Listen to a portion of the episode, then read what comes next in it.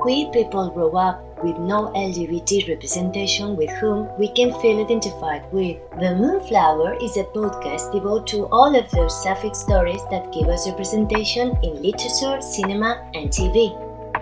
Are you ready to undertake this sapphic trek with your host, Esther Jimenez? Let's go, lesbians!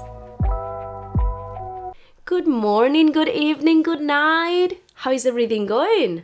I'm sure that great. It's almost Christmas time, and that means it's almost Carol season. But I didn't come here just to talk to you about Carol, but about a movie that I've been wanting to recommend you for a long time. This is Summerland. Before I immerse myself on the movie, I have to admit that this is not the best sapphic movie in the world, but it has many nice things and I think it might be worth it giving a try to it. So let's get into it. Summerland was released in 20 in 2020, hard and pandemic times. It is directed by Jessica Swale, and I have to say that I heard about this movie because I really like the actor Gemma Arterton. Arterton plays the protagonist Alice. You might have heard this name if you are fans of Virginia Woolf and have watched Vita and Virginia. Talking about the cast, Gugu Mbatha-Raw plays Alice's ex girlfriend Vera, Lucas Bond plays Frank, and Dixie Egerickx plays Eddie, Frank's best friend. Even if Lucas and Dixie are children, they act, in my opinion, with so much organicity. They are even better than the adult actors, to be honest. Focusing on the plot, we are in Kent, England, during the 40s, and well, I don't know if you remember well, but there was a wee war during this, this time. This was the Second World War. The action takes us to Alice, a reclusive English writer who is resigned to a solitary life in the southeast of England. This lady does not really follow the norm. I mean, an academic writer during the 20th century and living alone? Disappointingly, she's cold within a witch in the village that she lives in. Such a common trope for women uh, to be called witches when they read and write. During that time, lots of children were evacuated from cities and sent to villages with some families that would take care of them.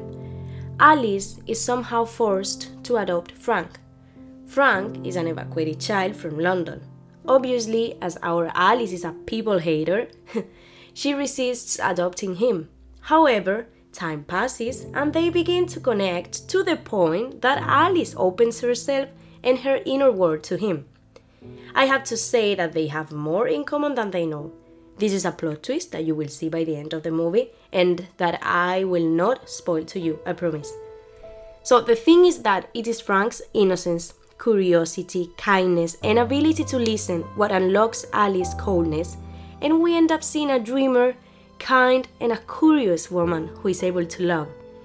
All of this is linked with some flashbacks from Alice's past that torture her mind and that narrate her love story with Vera Wellborn, which is what we are here to listen to. But before getting into this love story, I wanted to talk about Alice as a feminist and empowered woman who is rejected by society just for having a critical mind and for being an independent woman.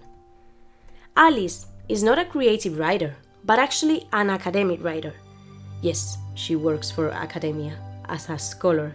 I wish I was her, to be honest. This means that she writes academic theses and all of that stuff. And those academic theses she analyzes, um, she analyzes folklore with a feminist view. She writes about witches stories and myths in which women have a tragic destiny. Specifically, there is a myth that is mentioned in this movie, which is the one about Fata Morgana. This woman was a wizard within the Arthurian le- uh, legend who attracted sailors and killed them.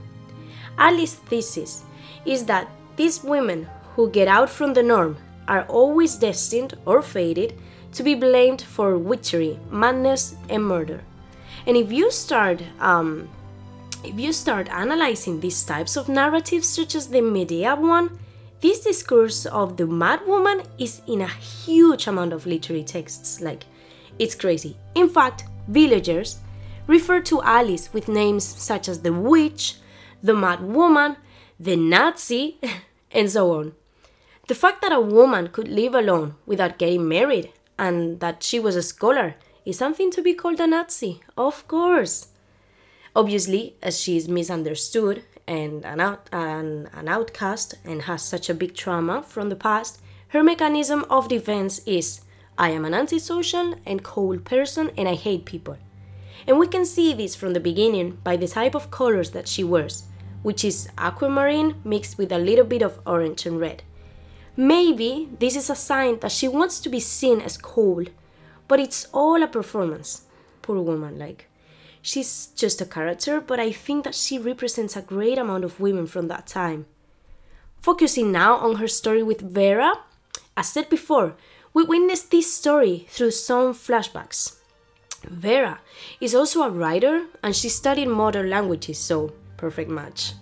I find it very funny the, their first encounter because we can see how Alice gay panics when Vera comes close to her. I won't be the one to judge her.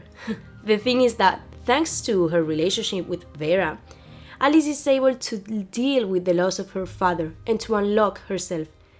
It's very beautiful when people help you grow up, right? The thing is that even if they were so happy, this story ends when Vera manifests Alice her willingness to have children. Because Alice doesn't want any kids, Vera breaks up uh, with her priorities, I guess. Even though creating a family with lesbians during the 20th century was going to be a little bit hard, but fair enough. About Alice and Frank's relationship, I love that Frank believes in her and tries to listen to her from the beginning. In other words, he doesn't see Alice as a crazy witch that should be isolated from society, but as an interesting person. He listens to her and manages to communicate with her. This allows Alice to open up to him to the point that, in a very beautiful scene, Alice tells Frank about her ex girlfriend. She actually asks him if it would be weird if a woman loved another woman, he, being innocent, kindly, and a lesbian supporter, answers no, of course not. Frank, we lesbians love you.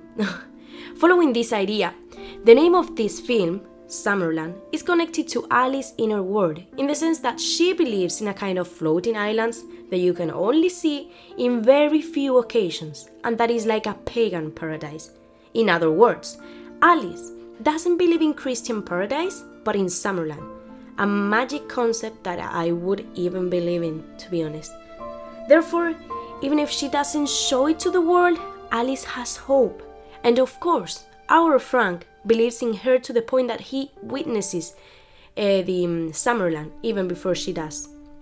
On the other hand, I feel like planes and the concept of flying are a very important symbol in this movie.